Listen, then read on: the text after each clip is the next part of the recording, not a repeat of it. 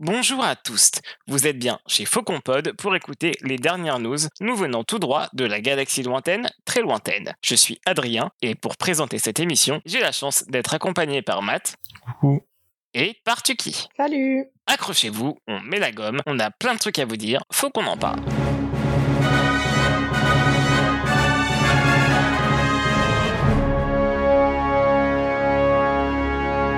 Star Wars Squadrons étant sorti, on met le cap vers le prochain jeu vidéo de la galaxie lointaine et c'est Tuki qui va nous en parler.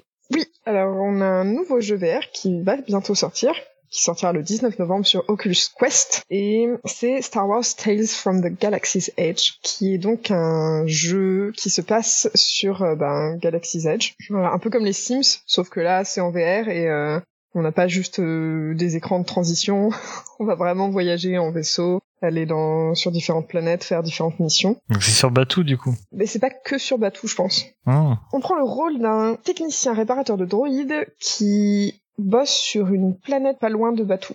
Oh, Et On aura la possibilité de, de joindre les mercenaires, contrebandiers, etc.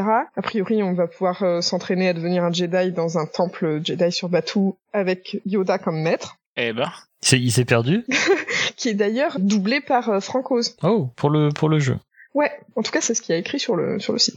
Et on sera aussi accompagné euh, parfois de R2D2 et C3PO. Pareil, euh, C3PO, c'est Anthony Daniels qui reprend le rôle. ah super. Nice. Ce sera des trucs de mission en mission et il y aura euh, par exemple le Guavian Death Gang, ce genre de ce genre de choses pour l'instant. Des, des mecs pas très cool. Ouais. C'est développé par euh, ILM euh, X Lab, c'est ceux qui avaient fait euh, Vader Immortal et édité par euh, Disney Electronic Content.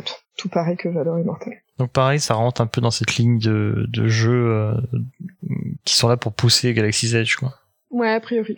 Alors j'ai vu aussi qu'il y avait la, qu'on pouvait y jouer assis, debout et en room scale, ce qui peut être pas mal pour ceux qui bah, peuvent pas être debout.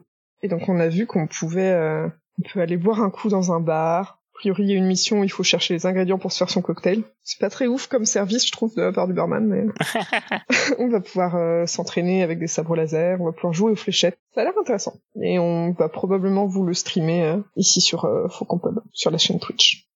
Et donc ça sort le 19 novembre sur Oculus Quest.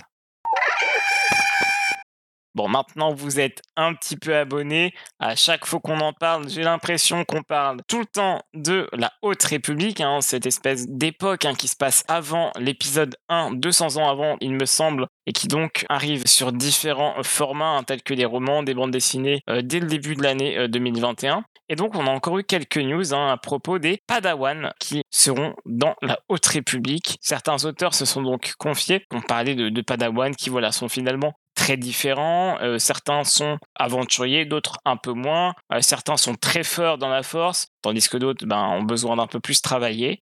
Et donc, c'est super intéressant. Il y a l'air d'avoir tout un panel de personnalités et euh, de, personnages en très différents. Je vais un petit peu vous expliquer et vous décrire les quelques, les quelques padawans qui, qui ont pu nous être décrits avec des magnifiques dessins. On vous mettra le lien dans, dans la description. Je pense qu'on peut faire ça.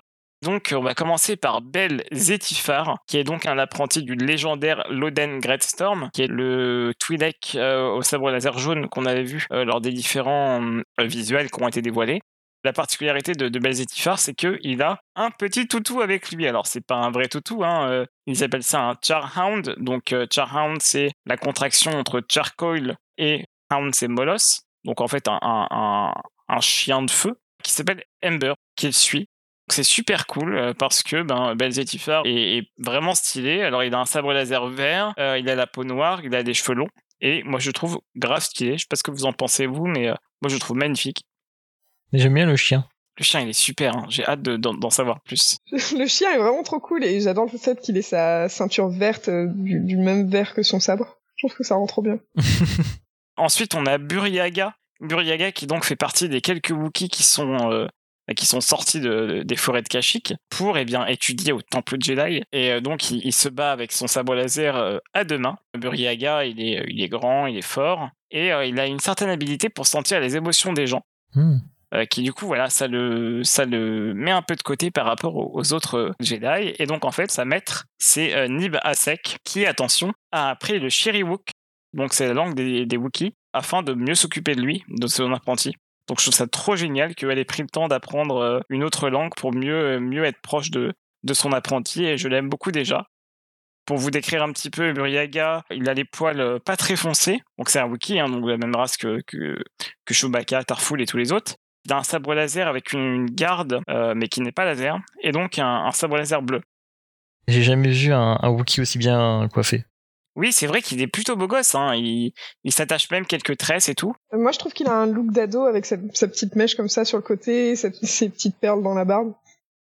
Ensuite, on attaque Lula Talisola. Alors, Lula Talisola, c'est euh, finalement euh, l'une des seules, il me semble, qu'on avait déjà pu voir avant dans quelques visuels. Elle, c'est vraiment euh, tout pour l'ordre. hein. Elle est à fond dedans et son but à elle, c'est vraiment de devenir la meilleure Jedi qui n'a jamais existé. Il y a un petit côté euh, Sacha dans Pokémon, mais je la trouve super, super cool. Elle est vraiment déterminée, enfin, elle paraît déterminée. Elle a la peau noire, elle a un sabre laser bleu. Je trouve vraiment joli son sabre. Et euh, donc, elle a une ceinture bleue et les cheveux longs. Et vraiment, je la trouve trop classe. Je sais pas vous.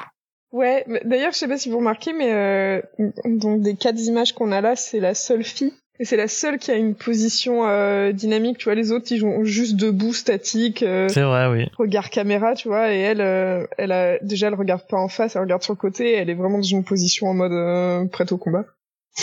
Oui, il y, a- y a un truc que je relève, mais ça c'est pour tous les artworks, c'est qu'on a un costume, on va dire Jedi, qui est très différent de ce qu'on a eu l'habitude de voir. Ils ont tous une espèce de tabard devant. Ouais. Mais c'est ce qui fait le, un peu le truc chevalier, en plus, qui rajoute le... Ouais, clairement, ça renforce le côté euh, côté chevalerie et tout ça. On a, on a vraiment un tabard, euh, voilà, assez assez médiéval. Avec dessus, c'est c'est le symbole de l'ordre de l'époque, j'imagine, qui est représenté. Parce qu'ils l'ont tous, hein. Ils, ont tous cette espèce de symbole sur la sur la ceinture aussi. La ceinture qui a l'air assez standard. Ils ont quasiment tous la même ceinture avec le- la boucle identique.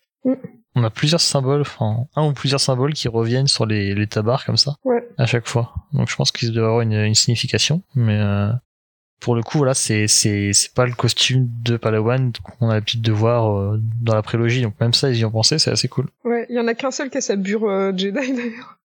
Oui, d'ailleurs, oui, il y en a un seul qui a- il avait un petit peu froid, elle a mis son manteau. Et bien justement, celui qui a sa bure de Jedi, c'est euh, Reath Silas. R-E-A-T-H, plus loin Silas. Je sais pas comment ça doit, ça doit se prononcer. Euh, mais donc euh, lui, eh bien, euh, c'est tout le contraire finalement de Lula. hein. C'est un Jedi qui est donc sous la supervision de la maître Johra Mali, une membre du, du conseil. Du coup, lui il veut devenir le Jedi le plus nul, c'est ça, de la galaxie? Alors, je sais pas s'il est nul, mais en tout cas, dans les descriptions qu'ils nous ont faites sur le site, il passe beaucoup de temps à, à étudier sur Coruscant et donc à assister à des meetings diplomatiques et tout ce, tout, tout ce qui va avec, hein, finalement, parce que c'est aussi le travail d'un Jedi. hein. Un Jedi, ça peut pas que se battre tout le temps, hein, au contraire.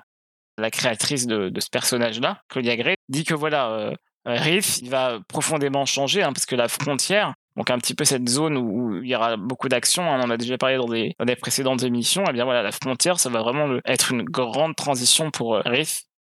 Alors, il a un sabre laser vert, un sabre laser qui, euh, qui est plutôt sobre, euh, avec un manche qui a l'air d'être plutôt joli aussi, je trouve. Et donc voilà, il a une bure, donc il a la, robe complète. C'est un humain, hein, comme, euh, comme Lula et, Belle. Et donc voilà, il a les cheveux plutôt courts, même s'il a quand même cette, cette tresse de padawan qui descend le, le long de son épaule gauche, droite, pardon. Et donc voilà, il il a les cheveux, les cheveux bruns. Alors, pour le coup, c'est peut-être le design le plus euh, sobre qu'on ait vu de tous les Jedi, mais moi je le trouve plutôt, plutôt stylé et j'aime beaucoup la robe. Et vous avez remarqué que la lame de son sabre laser est pas le vert traditionnel, mais un vert beaucoup plus clair et beaucoup plus vers le jaune. Vert pomme. C'est plus un vert pomme, alors que ouais, les autres ils ont un vert plus euh, vert euh, herbe. C'est vrai.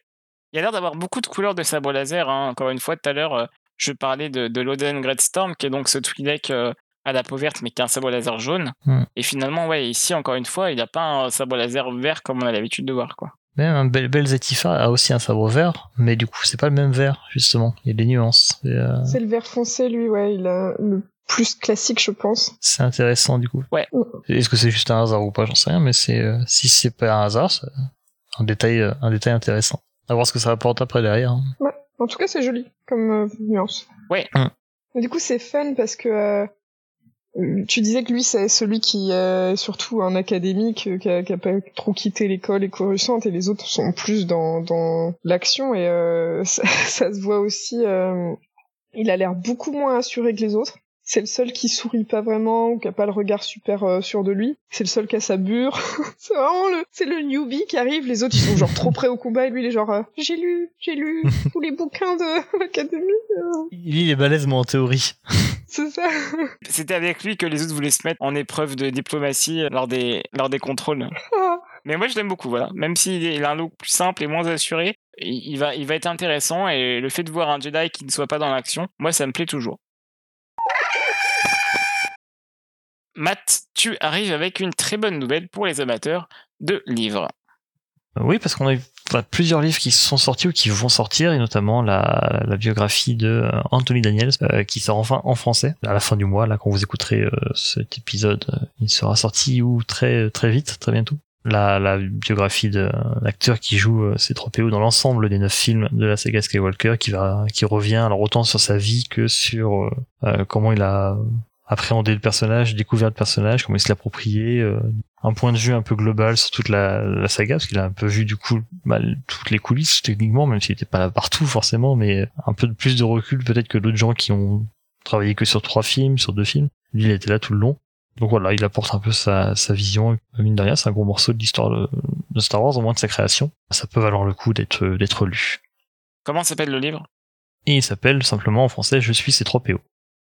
Et on a également par contre une réédition d'un livre qui est, euh, qui est excellent, qui s'appelle euh, Star Wars Les Archives, euh, qui concerne les épisodes 4 à 6, donc euh, bah, toute la période entre 77 et 83. Et euh, c'est un livre qui est assez imposant. C'est un livre Mouse qui coûtait autour de 150 euros. Elle a été ressortie là pour les 40 ans par ta chaîne, les éditions ta chaîne, et du coup il est seulement à 20 euros maintenant dans un format. Euh, alors c'est pas du poche, hein, mais c'est déjà plus facile à mettre dans une sur une étagère et en plus bah simplement c'est beaucoup moins cher donc on a vraiment un, un énorme pavé sur toute la genèse des trois premiers films qui est euh, passionnant. On voulait vous parler un petit peu de notre activité, ce qu'on va vous proposer dans les prochains jours, les prochaines semaines. Alors tout d'abord, Tuki, tu vas donc nous faire, alors tu nous as peut-être un petit peu dit euh, déjà dans l'émission, mais tu vas donc nous faire des lives en VR sur Vader Immortal. Oui. Je vais essayer de commencer le 31 octobre pour euh, Halloween. pour faire un live Halloween avec euh, Vador. Et euh, ensuite, euh, bon, on verra comment ça se goupille et la fréquence de sortie. Et quand le, le jeu qui se passe à Galaxy's Edge en VR sortira, bah, pareil, je ferai des lives et j'essaierai d'en faire un le jour de la sortie. De toute façon, on vous tiendra au courant via le, via le Twitter. Et pour euh, Faux Construction, le, ça sera environ un par mois maintenant, donc le prochain, ça sera pour novembre. Cool! toujours sur Twitch. Par rapport à Twitch, on va vous proposer, on vous le rappelle, on vous l'avait déjà dit, des live euh, débriefs des épisodes de The Mandalorian, la saison 2. Donc on fait ça eh bien, dès vendredi, là, donc ça va être vendredi 30 octobre. Toutes les semaines, on va vous faire un épisode sur le débrief de l'épisode, si on a aimé ou pas, sur ce qui s'y passe. Et donc, euh, j'espère que vous serez au rendez-vous si eh bien, les aventures du meilleur papa de l'espace et de son petit personnage vous intéressent. Alors par contre, ça sera full spoiler, hein, pensez bien à regarder l'épisode avant de nous écouter. Et de toute façon, ils seront en replay, donc si vous n'avez pas eu le temps de regarder l'épisode et que vous ne pouvez pas assister au live, vous pourrez toujours nous retrouver sur YouTube. Par rapport à The Mandalorian, je vous conseille de rester connecté sur Twitter. On a plusieurs choses à vous faire gagner. Merci à tous d'avoir suivi cet épisode de Faut qu'on en parle. Merci à toi Tuki pour la première fois euh, où on se retrouve ensemble dans cette émission. Mais de rien, ça fait plaisir. Et merci à toi mon petit Matt, toujours présent comme d'habitude. Je t'en prie. À bientôt. Salut Salut Ciao